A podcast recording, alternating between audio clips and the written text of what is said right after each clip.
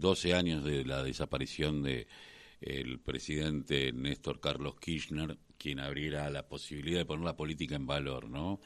Eh, nuevamente en la República Argentina luego de la crisis del 2001 y de la crisis de representatividad, que no se terminó, continúa. Eh, en Almirante Brown se, creo que era la mejor manera de rendir un homenaje a, Néstor.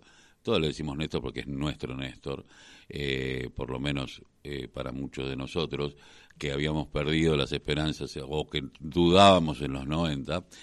Eh, de, un montón de cosas de nosotros mismos. el presidente eh, encabezó el programa Reconstruir en Almirante Brown y, es muy importante esto porque fue hecho íntegramente por cooperativas y en la mayoría están conformadas por mujeres. El problema de reconstruir es hacer nuevas viviendas, pero también aquellas que fueron dejadas de hacer en la etapa eh, del macrismo. Eh, en los amarillos no hicieron ni, ni, una, ni una vivienda, nada, y dejaron a mitad de construir muchísimas. Pero nosotros estamos en comunicación con el presidente del Consejo Deliberante del Almirante Obrón, Nicolás Jautuchenko. Nicolás, muy buenos días, ¿cómo te va? Buenos días, Carlos. ¿Cómo estás? Muy eh, bien, muchas gracias por la comunicación y primero un saludo a la mesa y a tu audiencia. Muchísimas gracias. Bueno, en un día muy particular, porque bueno, ayer que ganó Lula, eh, como me decía un, un brasileño amigo, el Diego nos mandó esto, ¿no? Porque era el cumpleaños del Diego. Pero ustedes vienen el día justo del 27 de octubre, eh, 12 años de la desaparición de, de Néstor Carlos Kirchner, eh, que, que, tenía toda una carga, eh, es una carga emocional, pero también política. El hecho de entregar 140 viviendas en el Almirante Brón creo que fue la mejor manera de honrarlo, me parece. Sí, tal cual. Como vos decís, Carlos, me parece que la, mejor manera de conmemorar eh, su paso a la eternidad del expresidente Néstor Carlos Kirchner fue este, esta jornada de, fiesta junto al presidente, al ministro, a nuestro diputado provincial Mariano Cajallares, al intendente Juan Fabiani y, las familias y, vecinos de, y nuevos vecinos de, Barrio Lindo 1, eh, entregando eh, iniciando el proceso de, entrega de, viviendas, es un proceso de relocalización que, comienza ahora. Eh, y como vos bien decías en, las palabras este, de introducción, eh, se están entregando las primeras 140 viviendas finalizadas por el programa Reconstruir, que fue una decisión política del gobierno nacional. Y como vos también bien este, señalabas, y me sumo a, tus palabras porque coincido eh, totalmente, eh, fue, eh, fue la presidencia de Néstor Kirchner la que puso mirada en el conurbano, esta mirada y esta necesidad que había habitacional y, se llevaron adelante miles de, de obras de, en, materia de obras de viviendas.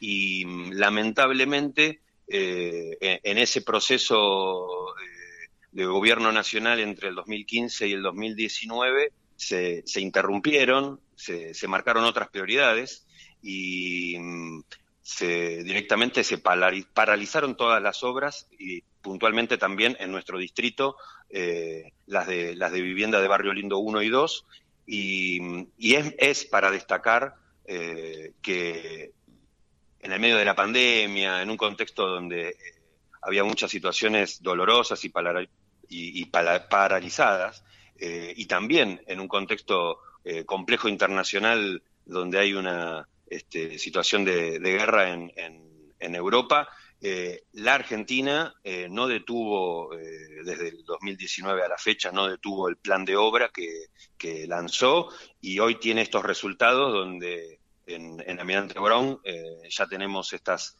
140 eh, viviendas reconstruidas para, para, usar el nombre del programa, finalizadas, y, e iniciamos el 27 de, de, octubre, la semana pasada, con presencia del presidente y del ministro eh, Ferraresi, este proceso de relocalización de familias eh, vecinas del barrio El Trébol, en este caso, de la localidad de Claypole, que se encuentran eh, o se encontraban en es una población de riesgo ambiental porque están eh, a la vera de los arroyos de, la cuenca Matanza-Riachuelo y como bien señaló Mariano en, el acto, también contó con la presencia que para nosotros fue muy importante del, juez federal Rodríguez, que es quien eh, obligaba el cumplimiento del Estado y, de hacer cumplir este derecho de estas familias que estaban en, riesgo ambiental. Y por suerte, gracias a la decisión política del Gobierno Nacional, eh, y la articulación con el municipio, eh, estamos empezando a cumplir ese derecho. el hecho de que sean en su mayoría mujeres da también un... Nosotros, quienes tenemos un par de décadas largas, eh, eh, recordamos que los movimientos de los 90 enfrentando al neoliberalismo menemista eh, y producto de que eh, también la desindustrialización, los niveles de desocupación hizo que los varones terminaran quebrándose en muchos casos, cuando los primeros desocupados allá en Cutralcó los de IPF de Salta, empezábamos a ver a los de los trenes, empezar a, a, tener que las mujeres empezaban a parar la olla en muchísimos hogares, pero que también tomaron las riendas de la resistencia, ¿no? Eh, y que hoy sean ellas eh, las que mayoritariamente trabajen en la construcción es un elemento no menor. Sí, tal cual. Yo creo que con respecto al tema de la mujer, primero eh, el reconocimiento eterno, ¿no? O sea, de, siempre la mujer tuvo un protagonismo en la familia, en, la, en el barrio, en la comunidad. Yo creo que ahora vivimos tiempos de visibilización de ese protagonismo. Eh, las mujeres eh, son las responsables muchas veces eh, de, sostener la familia, de sostener a, a los chicos, de, de las que se preocupan por porque el barrio esté mejor y hoy también eh, que se que es un fenómeno que se viene dando de, estos últimos años de, capacitación en oficio de capacitación en, en, distintas disciplinas y también en la construcción y que se dé en la organización de cooperativa, también habla de un gobierno nacional, provincial y municipal que, que le va dando protagonismo, que tiene una perspectiva de género y que además eh, son capaces de llevar adelante este tipo de obra que nos enorgullecen. Muchas son, eh, en su gran mayoría, eh, vecinas del distrito que se dieron la organización de, cooperativa, de trabajo, que muchas veces también en los medios nacionales no surgen las buenas noticias. No sé, las buenas noticias no son noticias, lamentablemente, por eso agradezco a, tu programa y, a la radio de, darle este, unos minutos de, de difusión y de luz para que los vecinos también tengan conocimiento de, de, este, de este tipo de acciones que sinceramente son eh, muy importantes y que nos llena de orgullo, ¿no? O sea, no, el orgullo no porque está todo resuelto, sino porque hay muchas cosas que están bien hechas, ¿no?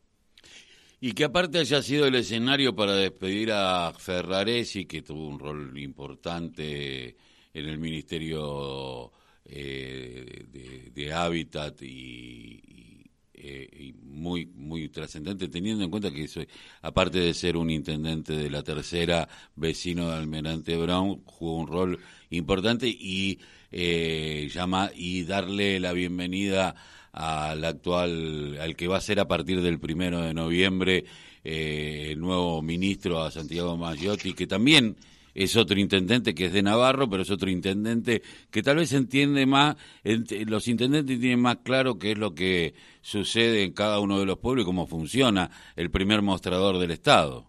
Sí, totalmente. Fue, por eso digo, eh, fue una jornada con, de, de, verdadera alegría y de, y de muchas emociones, por, primero por el día, que ya lo mencionábamos, que era un nuevo aniversario de, del fallecimiento de Néstor Kirchner. También eh, se, se, definió que era justo días previos a, a que terminaba la gestión del ministro Ferraresi, que como bien decís es un intendente de, de la tercera, de la, del municipio vecino de, Avellaneda, con mucha experiencia, con mucha gestión y que realmente le imprimió una priorización en la gestión que aceleró y permitió eh, hoy estar eh, entregando eh, estas viviendas. Es a ver, un, ministro profesional y militante y con mucha perspectiva y articulación con los intendentes. por eso también fue muy interesante su, presencia y que se haya elegido la, fecha para que él, que fue el responsable en, la gestión, también pueda participar de esta jornada.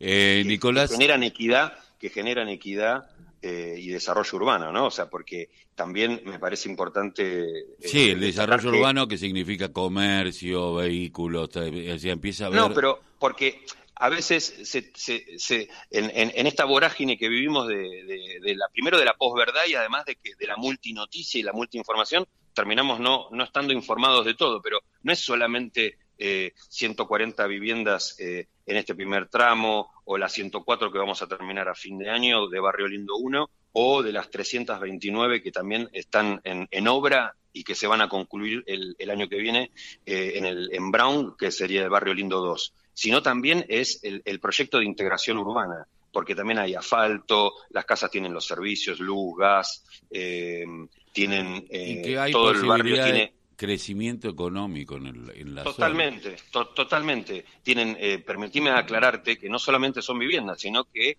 también está eh, las calles asfaltadas con iluminación LED.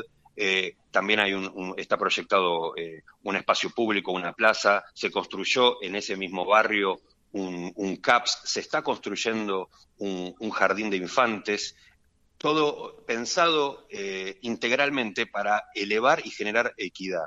Eh, eso se da en un gobierno nacional que apuesta a, e invierte en la obra pública, pero pensada, planificada, junto a los intendentes y en nuestro caso eh, junto a la gestión municipal, porque no estamos solamente eh, en la inauguración de, o en la entrega, más que la inauguración, en, el proceso de entrega de, estas viviendas. Se da en el marco de eh, muchas obras que venimos desarrollando gracias a la articulación con el gobierno nacional y provincial en, nuestro distrito. Están los tres pasos bajo nivel, el de San Martín, que está a días de, darse la, apertura de tránsito, está la obra del paso bajo nivel de Rafael Calzada, la obra del paso bajo nivel de eh, Longchamps, el, el viaducto que va a resolver el nudo de tránsito y transporte del corazón del distrito que está en la, conocida Rotonda de los Pinos, en Irigoyen y Ruta 4. Es un viaducto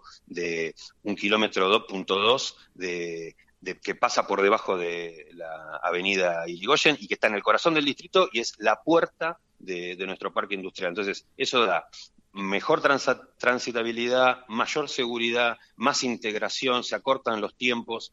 Eh, y, eso hace al desarrollo eh, de la comunidad. No me quiero eh, dejar de, no te quiero dejar de mencionar, porque estamos hablando de, obra pública de, envergadura, también eh, en los años anteriores pudimos concretar el, la traza de la Avenida Espora y la traza de la Avenida República Argentina, que ahora ya está en obra la traza de la calle Capitán Olivera, que es una calle que limita entre el distrito de Brown y el distrito de Presidente Perón, con obra hidráulica, con LED, con luces LED y asfalto que va a comunicar nada más y nada menos que cierra el anillo, comunica eh, la avenida Irigoyen, une con la avenida eh, Espora. Entonces, eh, se está generando en forma planificada una transformación, gracias a la obra pública, de todo el distrito. Bien, te agradezco mucho, Nicolás, que hayamos salido al aire. Fue muy, interesante porque, bueno, hiciste un paneo sobre la obra pública en el Almirante Brown. mando, te mando un abrazo y a seguir laburando. Gracias. gracias, Carlos, por, por tu tiempo a disposición y saludo a la audiencia y, reitero el agradecimiento de que le des un poquito de tiempo en el programa para poder contarle a nuestros vecinos eh, toda la obra que venimos realizando en el distrito, sabiendo que todavía falta un montón, pero eh, que hay una planificación y que hay presencia en todos los barrios. La presencia del Estado es importante. Un abrazo. Gracias, Carlos. Nicolás Jautochenko, eh, presidente del HCD